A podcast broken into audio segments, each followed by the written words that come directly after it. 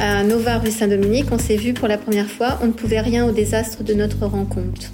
Euh, c'est drôle de penser qu'au cours de ces trois dernières années, où à dix reprises au moins on s'est tous les deux retrouvés dans le même lieu, on ne s'est jamais croisés.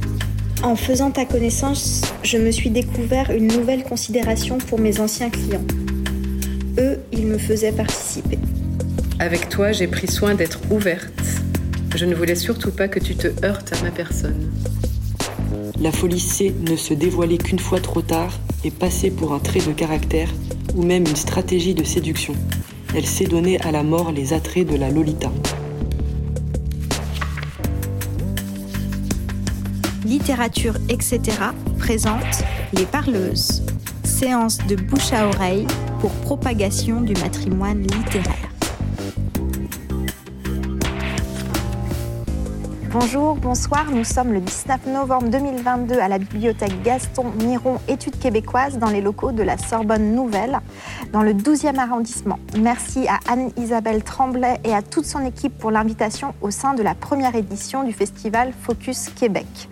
C'est la 34e séance des parleuses. Nous venons de traverser un atelier d'écriture et un atelier de lecture par arpentage. Cette séance est dédiée à Nelly Arcan et a été imaginée avec Melika Abdelmoumen, que j'ai la joie d'avoir à mes côtés.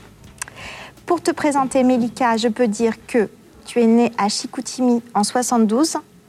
De 2005 à 2017, tu as vécu à Lyon, en lien avec euh, le fait que tu aies habité en France. Tu as écrit 12 ans en France, publié en 2018.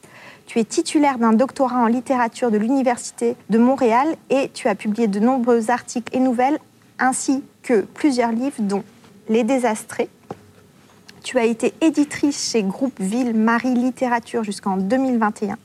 Tu es rédactrice en chef de la revue Lettres québécoises Baldwin Styron et moi a été publié aux éditions Mémoire d'Encrier, très belle maison d'édition d'ailleurs, et c'est ton dixième livre. Il a fait l'objet d'une présentation sous forme de lecture-spectacle au Festival de littérature internationale en 2021, et il fait en ce moment l'objet d'une tournée en France. À ton tour, Mélika, de nous parler de Nelly Arcan, dont tu as été la proche amie. Merci. Depuis ta mort, j'ai raconté notre histoire par bribes, un peu ici et un peu là, parce qu'elle est belle et tragique comme un roman, mais sans jamais oser en donner la version intégrale. Depuis ta mort, je porte notre histoire en moi, mais jusqu'ici, il était trop tôt pour la raconter, trop tôt pour moi qui ai dû apprendre à vivre dans ton absence, après une amitié avortée qui venait de naître, qui avait manqué de temps, qui n'avait pas encore connu les hauts, les bas, les conflits, les réconciliations. Je pense qu'au moment de ta mort, nous vivions notre premier essoufflement, notre premier petit éloignement. Je me dis toujours que si tu étais resté parmi nous, nous aurions vite retrouvé notre chemin l'une vers l'autre, mais bien sûr, tu n'es plus là, je n'en aurai jamais le cœur net. Mais revenons au début. Je suis ici et je te parle devant des gens. Je parle à toi, absence que je porte en moi depuis 13 ans et des poussières, et malgré moi, j'espère, même si c'est impossible, je le sais bien, que tu sois quelque part flottant dans cette pièce et que tu m'entendes. Si tu es là, fais-nous un signe d'ici la fin de cette lecture. Il y a des tas de témoins. Et je serais ravie de découvrir que j'avais l'esprit trop fermé et le cœur trop pragmatique pour penser que, comme dans les romans, tu es là, quelque part, me surveillant, prête à communiquer avec moi. Comme tout le monde dans cette pièce aura perçu ton signe en même temps que moi, je serai forcée d'admettre l'existence de ton fantôme. Ce sera merveilleux. Notre rencontre, donc. Ça a commencé par un de tes livres et un de mes articles. Ça a commencé par la lecture de l'une par l'autre, puis de l'autre par l'une. Deux écrivaines qui tombent en amitié en se lisant mutuellement. Avoue que c'est sacrément romanesque. Aussi arcanien qu'abdelmoumenien d'ailleurs. Aéroport Montréal-Trudeau le 28 juillet 2005. J'étais avec Philippe et les deux chats. Je quittais le Québec et nous allions nous installer ensemble en France, son pays. Officiellement, c'était pour un échange étudiant d'un an entre l'Université de Montréal et l'École normale supérieure de Lyon. Mais en vérité, c'était par amour et je ne savais pas si ou quand je reviendrais au Québec. Philippe et moi nous étions rencontrés à Montréal presque deux ans avant. Il était lui-même venu pour l'échange étudiant que je m'apprêtais à faire en sens inverse. Après son année au Québec, il était rentré en France. Nous avions passé un an à nous morfondre chacun de son côté de l'océan, Jusqu'à ce que je prenne ma décision, Philippe était venu passer une partie de l'été à Montréal pour m'aider à vendre mes affaires ou à les donner, à vider mon appartement, à faire le tri, à décider de ce que j'emportais avec moi. Je n'avais aucun doute à l'aéroport de Montréal, une fois la sécurité passée, sur ce que je faisais. Mais j'avais peur. Une sorte de trac, sauf qu'au lieu de monter sur scène pour une pièce de quelques deux heures, j'opérais un changement de vie majeur.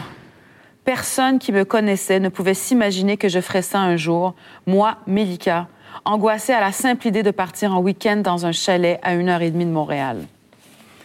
Quoi qu'il en soit, une fois passée la sécurité, arrivé en zone internationale à l'aéroport de Montréal, avec notre chariot, nos bagages cabines et les chats, la nervosité est devenue de plus en plus envahissante. Je pense que c'est ça. Alors que je flânais dans les rayons de la maison de la presse de l'aéroport, une sorte de version suprêmement intense de la peur de l'inconnu m'a poussé vers celui famélique des romans québécois. Comme si en prendre un avec moi allait garantir ma sécurité. Vraiment, c'était un moment étrange auquel je repense avec fascination et perplexité aujourd'hui, 17 ans plus tard. Il y avait une grosse pile de ton roman, Folle. Le deuxième livre de l'auteur de Putain. On ne disait pas encore autrice à l'époque. La célèbre et sulfureuse Nelly Arcan, qui fascinait et obsédait, et dont l'image hantait nos médias et notre milieu pour ce qui me semblait être toutes les mauvaises raisons. Ta popularité et la fascination qu'on éprouvait pour toi m'énervaient, pour toutes les mauvaises raisons. Nous ne nous connaissions pas encore, je ne t'avais pas encore lu.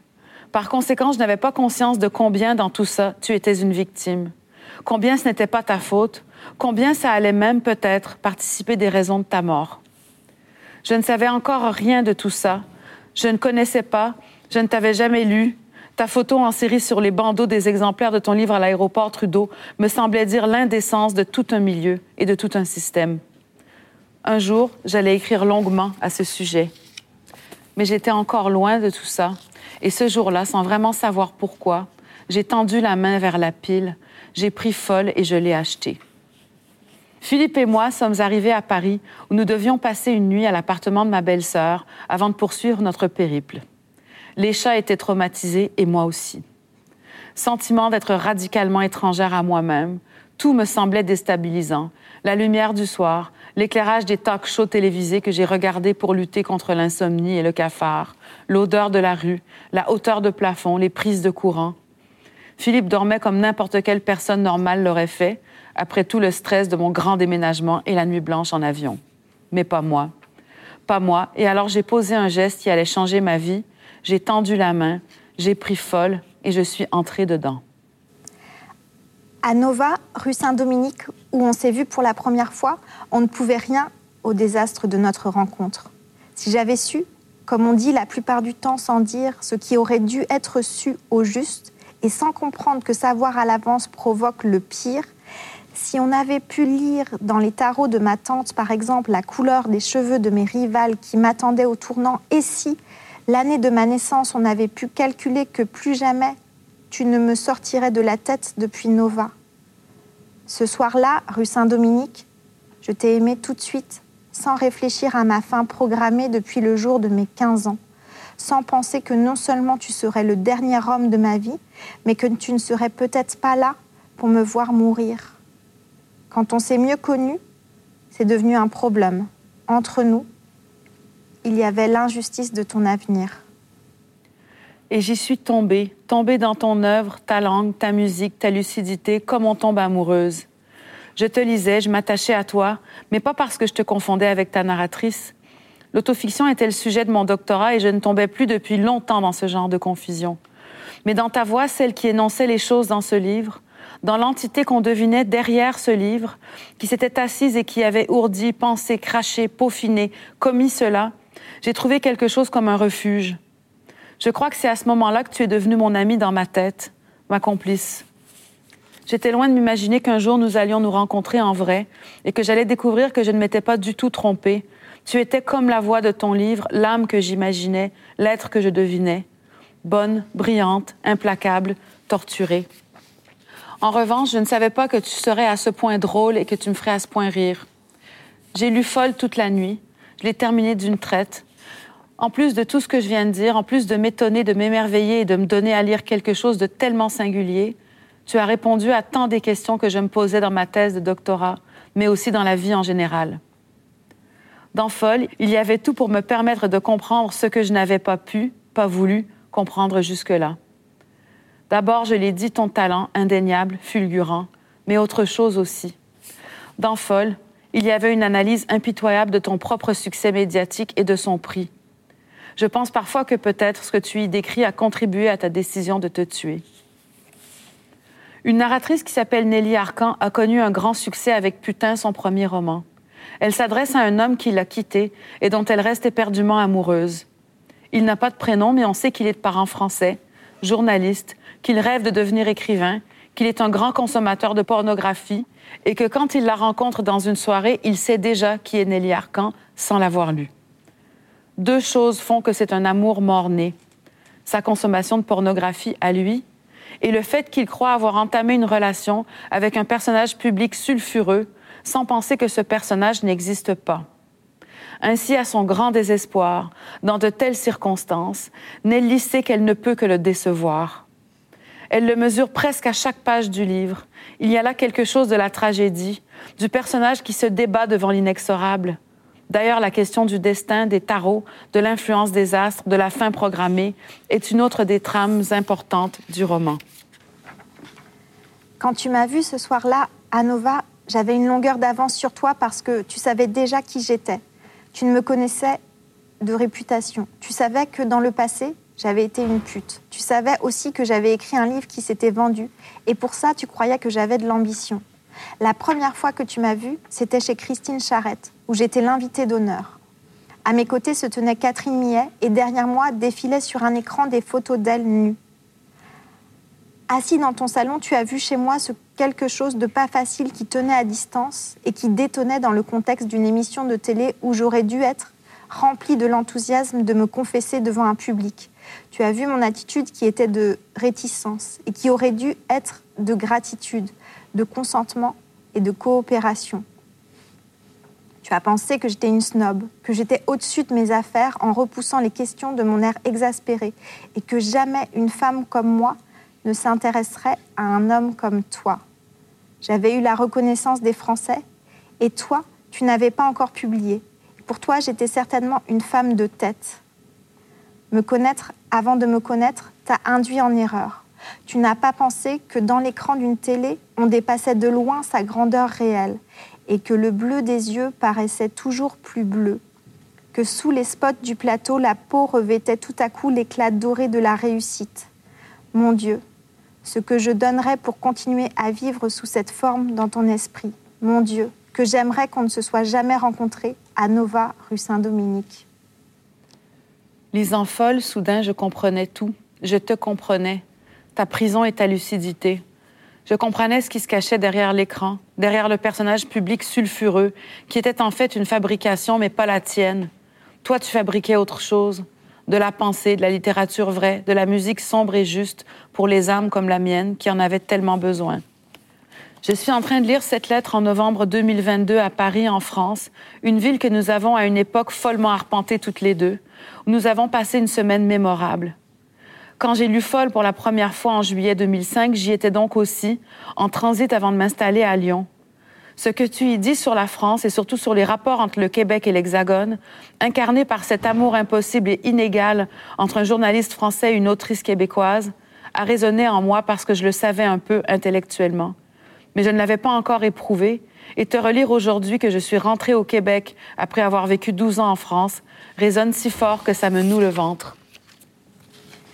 Tu disais admirer les Québécois pour leur sans-gêne, leur aisance dans les situations délicates. Tu les trouvais sans prétention et spontanés. Dans ta mythologie de Français, les Québécois étaient beaucoup plus près des instincts et de la terre et ne s'embarrassaient pas avec les manières.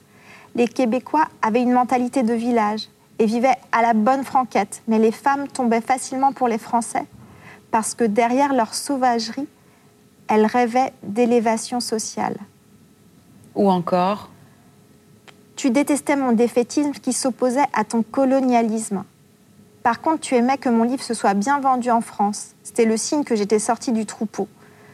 Tu détestais ma façon de faire des reproches, mais tu aimais que les Français aient aimé mon livre. Tu n'aimais pas mon livre, mais tu aimais mon succès. Pour toi, il n'y avait pas de lien entre les deux. En moi, tu voyais une porte ouverte. Tu te voyais à ma place. La clé était peut-être là. Ton succès en France et au Québec n'en était pas un. Il était un poison et le fruit d'un malentendu. Il était le signe qu'on te regardait comme cet homme dans le roman regardait la narratrice qui porte ton nom, mais qu'on ne te lisait pas, qu'on ne t'entendait pas. Il fallait que j'écrive sur toi. Il fallait que je fasse savoir et reconnaître que tu étais une grande autrice et qu'on devait arrêter de te prendre pour autre chose, de t'emmerder. Il fallait que le milieu médiatique cesse d'être aussi con qu'il l'avait toujours été, et les universitaires et le monde entier. J'allais te rendre justice, c'était décidé. Je ne savais pas comment, mais j'allais le faire. Je ne me rappelle pas très bien la manière dont ça s'est décidé, mais je sais que c'est grâce au fait que mon directeur de thèse, Gilles Dupuis, était un homme singulièrement ouvert et que contrairement à beaucoup d'universitaires à l'époque, il t'avait lu. Et comme beaucoup de ceux et celles qui t'avaient lu plutôt que de se contenter de oui-dire à ton sujet, il admirait ton travail. Il co-dirigeait chaque cinq ans un nouveau tome de l'ouvrage intitulé Le roman québécois à la carte. Il m'a invité, dans le cadre de celui portant sur les années 2000 à 2005, à écrire un chapitre sur Folle. Je ne le savais pas encore, mais ce texte était le début de notre histoire? Les gens ne savent pas forcément combien les écrivains et écrivaines, avant même les questions de reconnaissance, de notoriété, d'argent, écrivent pour partager. C'est mon cas, évidemment. Ça s'applique aux livres que je publie, mais aussi à ce que j'écris sur les autres auteurs en tant que lectrice. Quand j'ai commencé à rédiger ma longue analyse de folle, j'étais animée, comme pour mes romans ou chroniques, par un désir de t'offrir quelque chose en partage à toi, mais aussi de réparer une injustice, celle de la réception de ton œuvre qui ne lui arrivait pas à la cheville. Je me suis mise au travail.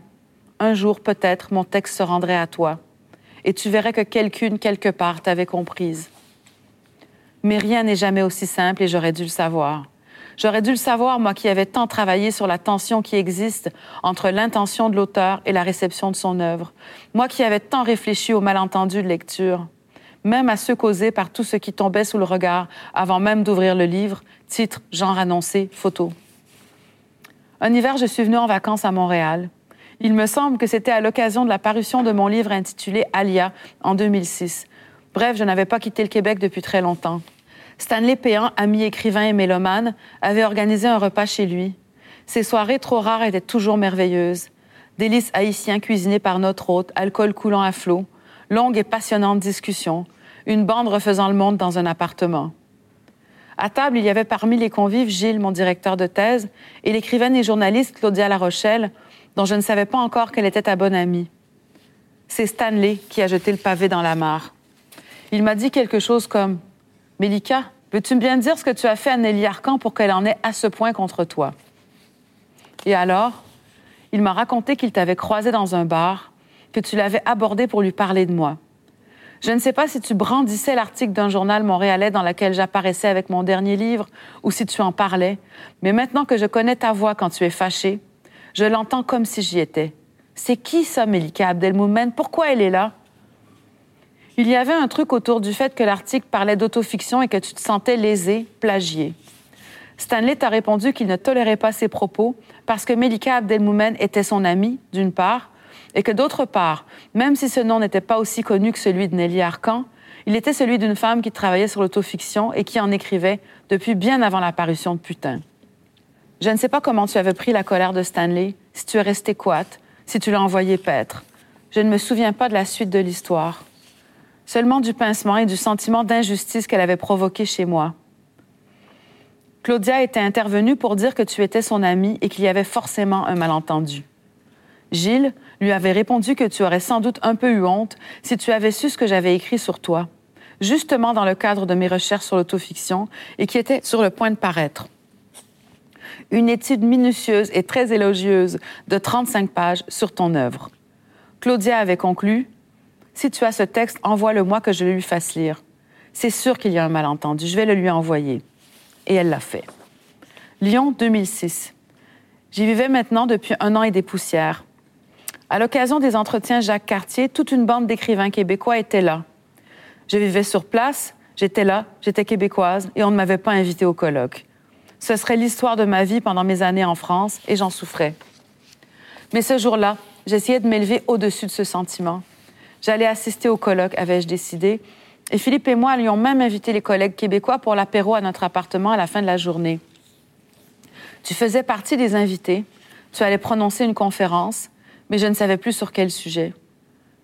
Je ressentais un pincement, une petite peur, mais je tentais de m'élever au-dessus de ça aussi. Immigrer, c'est aussi essayer de s'élever au-dessus de toute une série de choses dont vous pensez que vous ne les auriez pas vécues chez vous. C'est accepter le recul, la régression, une forme de soumission, de résignation. Je m'étais rendue sur les lieux des conférences. Probablement que c'était la bibliothèque de la Part-Dieu, mais mes souvenirs sont vagues et je n'en suis même plus certaine.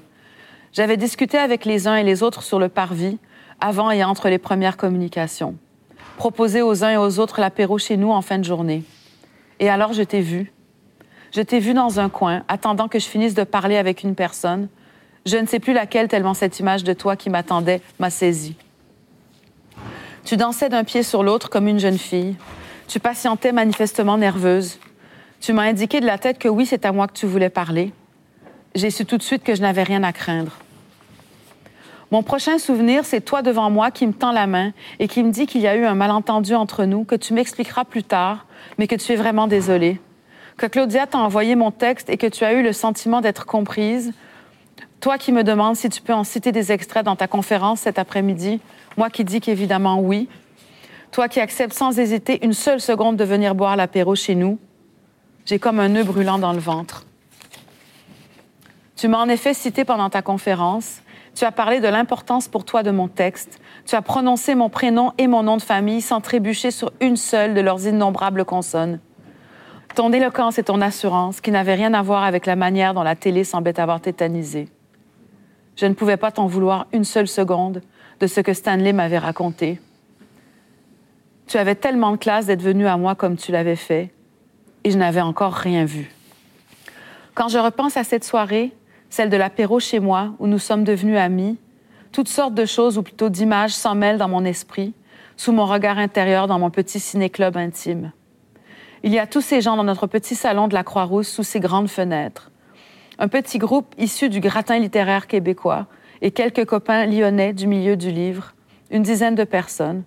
Et toi, qui passes parler quelques minutes avec chacun et chacune, t'installant chaque fois à genoux directement sur le tapis devant la personne assise sur un canapé ou un fauteuil, donnant à chaque fois un peu de ton temps. Il y a mon sentiment de solitude devant tous ces écrivains et écrivaines de chez moi qui ont réussi, qui ont tellement réussi qu'on les invite en France dans un colloque, qu'on les fait venir de Montréal, de Québec et d'ailleurs, alors que moi qui vis ici, on ne m'invite à rien. On ne me déplace même pas de mon appartement lyonnais à la bibliothèque ou à Lieu Colloque dans la même ville. Ça me ronge, L'amertume me monte dans le torse. Je n'arrive pas à faire autrement, je n'y peux rien. Mais toi, tu vas ce soir-là me sortir de ça, de ma petite spirale malsaine, d'un coup. Aujourd'hui encore, je me demande si tu avais senti tout ça en moi et si tu l'as fait volontairement. Venir me chercher, m'extraire du rejet. Une partie de moi est convaincue que oui. La douleur du rejet, tu connaissais. Tu te battais contre, partout, tout le temps. Tu t'es donc approché de moi dans la cuisine. J'étais avec Philippe en train de préparer des petits fours ou des cocktails, que sais-je. Non seulement il souffrait de me voir souffrir de ce sentiment de rejet de l'immigré, que je n'avais pas fini de visiter dans tous ses recoins les plus sombres, mais il était, lui, un peu vexé qu'alors qu'il recevait tout ce beau monde chez lui, on ne lui adresse à peu près pas la parole. Tu étais donc avec nous dans la petite cuisine et tu nous proposais ton aide. Nous discutions en mettant les petits fours sur une assiette, et je ne sais plus comment, mais le sujet de nos chats, que nous avions emmenés avec nous de Montréal, est venu sur le tapis. Tu adorais les chats, tu voulais faire la connaissance des miens. Puis, c'est toi et moi dans ma chambre, au fond de l'appartement, allongés sur mon lit, caressant mes deux chats, faisant connaissance, nous racontant nos vies, et surtout l'explication du malentendu. Le titre de ma longue analyse de folle, avant de changer pour devenir quelque chose de plus générique dans sa forme finale, avait été annoncé à quelques endroits. C'était alors Folle de Nelly Arcan, mise à mort d'une narratrice par son auteur. Parce qu'à un moment, tu laissais entendre que tu comptais te débarrasser de ce personnage de papier qui portait ton nom et qui avait donné lieu à la construction d'un fantasme médiatique qui t'étouffait. Dans ta conférence de cet après-midi, tu m'avais donné raison. Tu avais annoncé que Nelly Arcan, le personnage, serait absente de tes prochains livres, que Nelly Arcan, c'était fini. Que la réception de tes livres, construite sur un autre malentendu, avait fini par te dégoûter à ce point. Même avant de lire mon texte, quand tu n'en avais lu que le titre et ma notice biographique, au début, tu t'étais dit Encore une universitaire qui me méprise et qui veut m'achever. Je comprends que tu aies compris ça à l'époque. Ça paraît surréaliste aujourd'hui que l'université québécoise et même une partie de la française soient à tes pieds. Mais c'était bien autre chose en 2006. Mon directeur de thèse et moi étions assez seuls. Et je ne pardonne pas aujourd'hui à l'université de t'avoir donné raison quand tu disais que les seules autrices reconnues médiatiquement que l'université respecte sont les autrices mortes. Mais dans le même temps, je pense à toutes ces jeunes, à tous ces jeunes qu'on encourage désormais à te lire, et je me dis qu'il y a aussi du bon dans cette histoire malgré tout. Le lendemain de la soirée chez nous, tu nous as écrit à Philippe et moi pour nous remercier, en prenant bien soin d'inclure aussi Philippe, qui avait servi à boire et à manger à tout le gratin pendant toute la soirée. Une seule personne avait senti mon désarroi et le sien, ma position douloureuse. Cette personne, c'était toi. Tu avais de la classe pour dix. C'est ainsi qu'a commencé une correspondance entre nous en attendant la chance de se revoir. Et nous allions nous revoir à Montréal, à Paris, à Lyon, et ce serait épique. Après cette première soirée, nous avons eu trois ans. Trois petites années, chacune de son côté de l'océan, pour construire quelque chose. Ça fait maintenant 13 ans que tu es morte. Trois ans d'amitié, 13 ans d'absence. Et pourtant, dans mon esprit, nos trois ans d'amitié font tout à fait le poids face à ces quatre fois trois ans plus un an sans toi. Nos trois petites années d'amitié ont été très littéraires, très intellectuelles, très excessives, très décadentes, très drôles, très folles et très sages. Ça ressemblait à une scène de film, à un chapitre de roman ou aux deux. Ça y ressemblait dans la mesure où il y avait quelque chose d'inespéré dans la concordance de nos deux regards sur le monde, dans notre manière si semblable de nommer ses failles et de souffrir par elles, dans notre foi en la littérature comme arme contre le rejet et l'injustice. C'est avec le recul que je peux dire les choses ainsi, mais c'est exactement de ça qu'il s'agissait. Nous comprenions le monde pareil. Nous écrivions pour les mêmes raisons. Le monde tout court, le monde médiatique, le monde littéraire, le monde patriarcal. Nous les détestions pour les mêmes raisons et nous adorions le marteler dans nos textes et autour de nous. La différence est que quand nous parlions toutes les deux, il n'y avait personne pour nous trouver lassantes et que nous ne nous en fatiguions jamais. Des heures à parler, les premiers temps en buvant de l'alcool pour affronter notre timidité de femme qui se connaissait encore peu, et plus tard en buvant du thé, en arpentant une ville ou l'autre, en sortant manger après une séance de cinéma. J'ai des souvenirs impérissables d'un après-midi qui s'était transformé en apéro, puis en dîner, puis en tardive soirée sur une terrasse du Vieux Lyon. Le proprio nous servait des pots de rosée d'abord au grand soleil, puis sous la pluie qui commençait. Il nous avait installé les parasols pour nous protéger. Il nous trouvait rigolotes. Nous étions comme deux gamines qui se découvrent. Nous étions incapables de nous lâcher.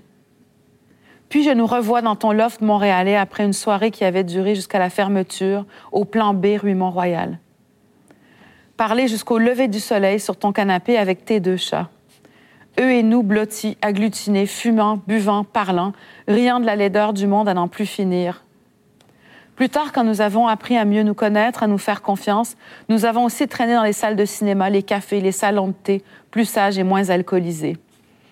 Il y a eu la fois où tu étais à Paris pour une semaine à l'occasion de la parution ciel ouvert, ton premier livre qui n'était pas à la première personne, et dont la narratrice Nelly Arcan était absente. Tu m'avais invité à sauter dans un TGV à venir te rejoindre. Nous partagions ta toute petite chambre d'hôtel. Le premier soir, le soir de mon arrivée, nous l'avions encore passé sur une terrasse à fumer comme des pompiers, à descendre des quantités pas très recommandables de rosée et à s'épater mutuellement, de constater combien tous ces réflexes, toutes ces analyses, toutes ces protestations et toutes ces indignations qui commençaient à lasser autour de nous, nous les partagions. Nous ne nous trouvions pas excessives l'une l'autre, nous nous comprenions, nous nous entendions et même nous nous encouragions. Heureusement que nous n'avons pas passé beaucoup de soirées entourées d'autres personnes de notre milieu ou de nos entourages. Nous les aurions tellement énervés avec notre insistance, nos lubies, notre manière de toujours nous méfier des idées admises, des idées autrefois contestées, devenues des évidences, des tics sociaux, des formules de l'air du temps et de toutes les formes de consensus. Quand nous étions seules toutes les deux, nous étions libres d'être des emmerdeuses. Les sujets au cœur de nos conversations, de tes écrits, de tes chroniques et de tes livres étaient justement la source du malentendu au cœur de ton succès médiatique. Mais ce n'était pas ta faute. Ce n'était pas ta faute si les gens voulaient te regarder ou te regarder aller dans tes livres et dans la vie, mais qu'ils ne voulaient pas prendre le temps ou faire l'effort de te lire. Par exemple, la position perverse de la femme occidentale supposément libre, la prison médiatique dans laquelle les femmes qui sont des personnages publics sont enfermées, tous les malentendus que cela cause, la tragédie du rejet, tout cela qui était dans tes livres ne tenait pas de la coquetterie. C'était le cœur de ton travail, de ton écriture et de ta vie d'intellectuel. Tu avais mille longueurs et des années-lumière d'avance sur l'ère du temps de 2022 que tu n'as malheureusement pas pu éclairer de tes coups de projecteur impitoyables. En ce sens, tu me rappelles les mots de Voltairine de Clerc que j'ai découvertes récemment et que tu aurais beaucoup aimé. Croyez à la force de votre âme et qu'elle se frayera sa propre route. Lentement peut-être, en passant par d'amers conflits, votre force s'accroîtra et il ne vous sera pas difficile de renoncer à des possessions pour lesquelles d'autres abandonnent jusqu'à la dernière possibilité de liberté. À la fin de votre vie, vous pourrez fermer les yeux en disant ⁇ Je n'ai point été gouverné par l'idée dominante de mon siècle. J'ai choisi ma propre cause et je l'ai servie. J'ai éprouvé par toute une vie qu'il est quelque chose en l'homme qui le sauve de l'absolue tyrannie des circonstances, qui en triomphe et les refonde. Tu travaillais toujours à échapper à la tyrannie des circonstances et aux idées dominantes de notre temps. Et ça, ça déplaît. Ça déplaît surtout quand on est une femme jeune qui écrit de l'autofiction. Comme disait une amie professeure et écrivaine que nous avons également perdue, les autrices qui s'obstinent à pointer nos failles finissent souvent folles, niées jusqu'à être contraintes au silence ou mortes. Ces idées dominantes de notre temps, tu t'y attaquais aussi dans tes chroniques ou certaines de tes prises de parole. Je ne sais pas si tu t'en rendais compte, mais certains de ces sujets qui fâchent sont d'une actualité encore plus brûlante aujourd'hui. Il te vaudrait sans doute bien des salves de haine sur les réseaux sociaux. Je ne veux même pas imaginer la polémique que causerait aujourd'hui ta théorie de la burqa de chair. Elle apparaît d'abord dans À ciel ouvert, ton premier roman non autofictionnel, à la troisième personne, duquel le personnage de Nelly Arcan est pour la première fois absent. C'est le personnage de Julie qui porte ce discours, que tu reprendras toi-même dans certaines interventions publiques et médiatiques pour préciser que même si Julie est une héroïne de fiction, elle porte parfois certaines de tes propres convictions d'autrice. Que ton regard sur la société transparaît dans les propos et gestes de ce personnage, mais de façon absolutisée, pour employer ton expression. Tu disais cela pour expliquer comment tu transformais les idées, personnages, figures du réel en romanesques, comment tu les poussais au bout de leur propre logique, de leur propre essence, un peu comme au théâtre. L'acharnement esthétique, soutenait Julie, recouvrait le corps d'un voile de contraintes tissées par des dépenses extraordinaires d'argent et de temps, d'espoir et de désillusion, toujours surmontées par de nouveaux produits, de nouvelles techniques, retouches, interventions qui se déposaient sur le corps en couches superposées jusqu'à l'occulter. C'était un voile à la fois transparent et mensonger qui niait une vérité physique qu'il prétendait pourtant exposer à tout vent, qui mettait à la place de la vraie peau une peau sans faille, étanche, inaltérable, une cage. La femme devient ainsi, selon Julie, un sexe, un être dont le corps entier, avec ce qu'il contient d'énergie vitale, est totalement travaillé, sculpté, pensé pour la captation du désir des hommes. Cette exigence de captation vient de l'intérieur des femmes. Elle est en quelque sorte inhérente à la féminité, mais elle est surtout nourrie par un commandement social répété à travers le foisonnement des images sexuelles commerciales, qui deviennent un impératif, la seule façon d'être. Je les appelle les femmes vulves, des femmes qui se recouvrent de leur propre sexe comme une peau de cuir qu'elles étalent sur la surface du corps et qui finit par le cacher. La femme occidentale est un sexe derrière lequel elle disparaît, alors que la femme voilée par la burqa, la vraie, est aussi un sexe que l'on recouvre de la tête aux pieds pour la faire disparaître. J'ai simplement, au passage et brièvement, fait mention de ta théorie de la chair récemment dans une chronique consacrée à notre amitié, à la douleur de t'avoir perdu et à la qualité de ton œuvre. Il s'est trouvé des lecteurs pour faire une fixation qui en dit long sur notre temps. De mon texte de plus de 900 mots, il n'avait retenu que les cinq à dix mots qui parlaient de cette théorie et du fait que je me demandais ce qu'on en dirait aujourd'hui. On m'accusait de faire de toi, à tort et de façon malhonnête, une sorte de passionnariat qui comparait la burqa à l'aliénation de la femme occidentale en pleine crise iranienne, de m'en servir pour mon propre agenda. Agenda mystérieux, quelque chose comme des intentions pro-islamistes qu'on m'aurait prêté, dont la preuve résiderait dans le fait que j'aborde cet aspect de ton œuvre, ne serait-ce que de manière très allusive. J'aurais tellement aimé pouvoir aller boire des pots avec toi ce soir-là, qu'on s'indigne ensemble et que tu répondes à ces gens sur les réseaux dans une chronique, peu importe, que j'avais très bien compris que c'était exactement la comparaison que faisait Julie dans ton roman et que tu persistais et signais. On aurait pu parler de Fatima Mernissi que je t'aurais fait lire et qui, depuis l'autre côté de la barrière, celui de la femme orientale qui regarde la femme occidentale, dit presque exactement la même chose que toi. Les Occidentaux n'ont pas besoin de payer une police pour forcer les femmes à obéir. Il leur suffit de faire circuler les images pour que les femmes s'esquintent à leur ressembler. Quelle importance alors que les vraies femmes aient eu accès à l'éducation et acquis un savoir impressionnant, si la beauté est la valeur en soi? Mais je suis seule devant la mauvaise foi qui te suit même 13 ans après ta mort et qui ricoche sur toutes celles qui te lisent et pensent comme toi. Il me faut apprendre à vivre avec tout ça je vais finir par y arriver. Apprendre à vivre aussi avec le souvenir des coups sous lesquels tu t'écroulais parfois, usé, épuisé. Ces longs appels, moi en France, toi au Québec en larmes, après un passage catastrophique à la télé, lors duquel on avait voulu faire entrer en contradiction ta manière de te vêtir, ton apparence et ton combat contre le, sexisme et la tyrannie des apparences et de la jeunesse. Une autre chose qu'avait relevé Fatima Mernissi, que tu aurais décidément beaucoup aimé je commençais à voir le fil conducteur qui rapprochait l'idéal de la beauté de Kant du pouvoir des images, que ce soit celle des peintres ou celle des films de Hollywood. Ces éléments apparemment disparates constituaient en fait les armes utilisées par les hommes occidentaux pour imposer leur domination sur la femme. Alors même que, dans les années 20, les écrits de Virginia Woolf et de Gertrude Stein exprimaient la conquête par les femmes du droit à la parole, l'idéal de beauté était dicté par le tableau de Matisse. Dans le harem des Occidentaux, c'est la manipulation du temps qui garantit à l'homme sa supériorité, tandis qu'en Orient, les hommes se servent de l'espace pour dominer les femmes. Espace ici, temps là-bas, masque ici, nudité là-bas. Mais, dans les deux cas, le pouvoir prend la forme d'un théâtre où les supérieurs dictent aux inférieurs les rôles à jouer, désignent les voiles à porter ou à enlever. Si vous ne ressemblez pas aux beautés dévoilées, vous vous trouvez exclu.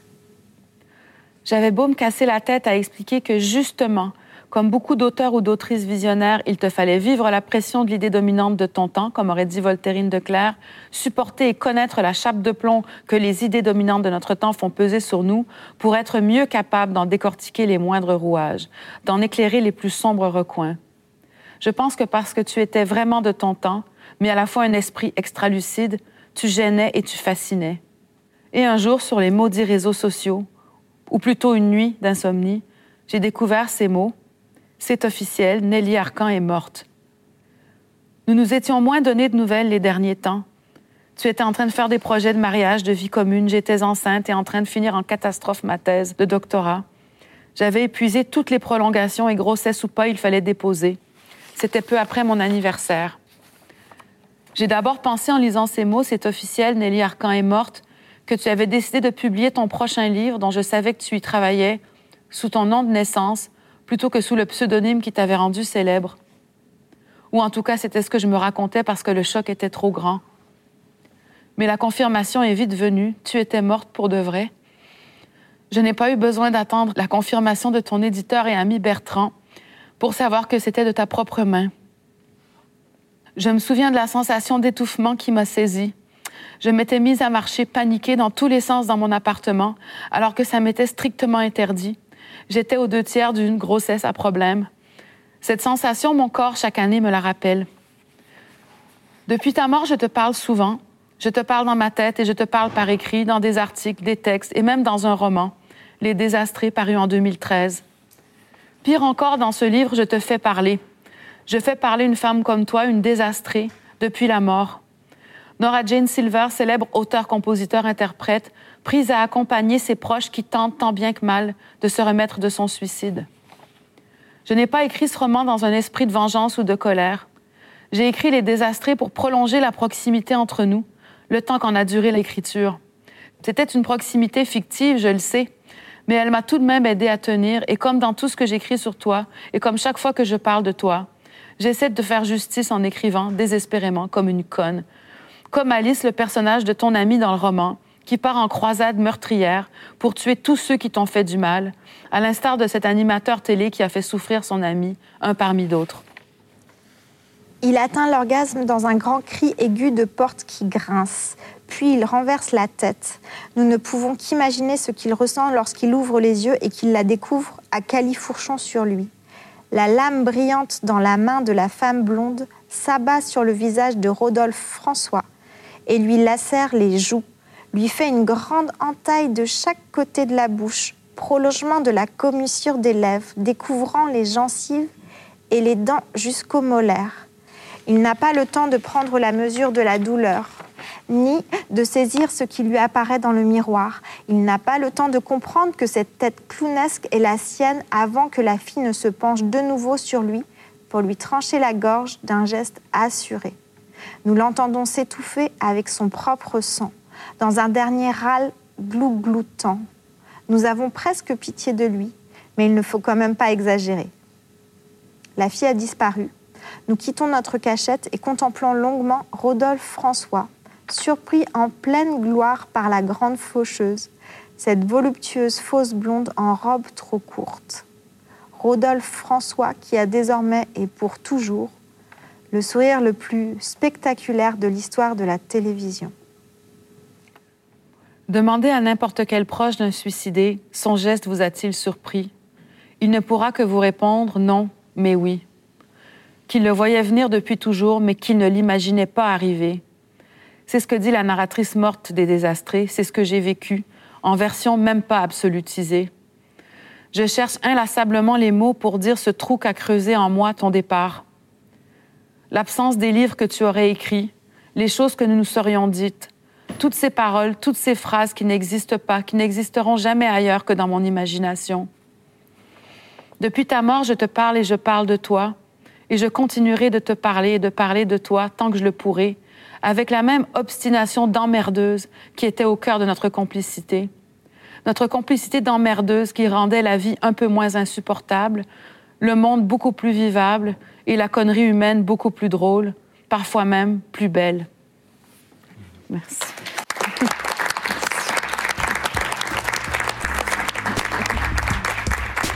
Merci beaucoup. C'était Les Parleuses, un podcast itinérant imaginé par Littérature, etc. Direction Aurélie Olivier.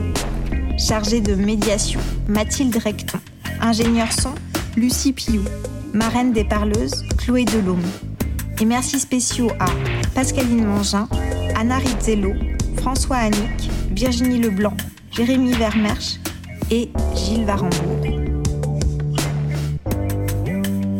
Les Parleuses, un projet soutenu par la SOFIA, la Fondation Yann Michalski, la DRAC Île-de-France, les régions Hauts-de-France et Île-de-France, la métropole européenne de Lille et la ville de Lille.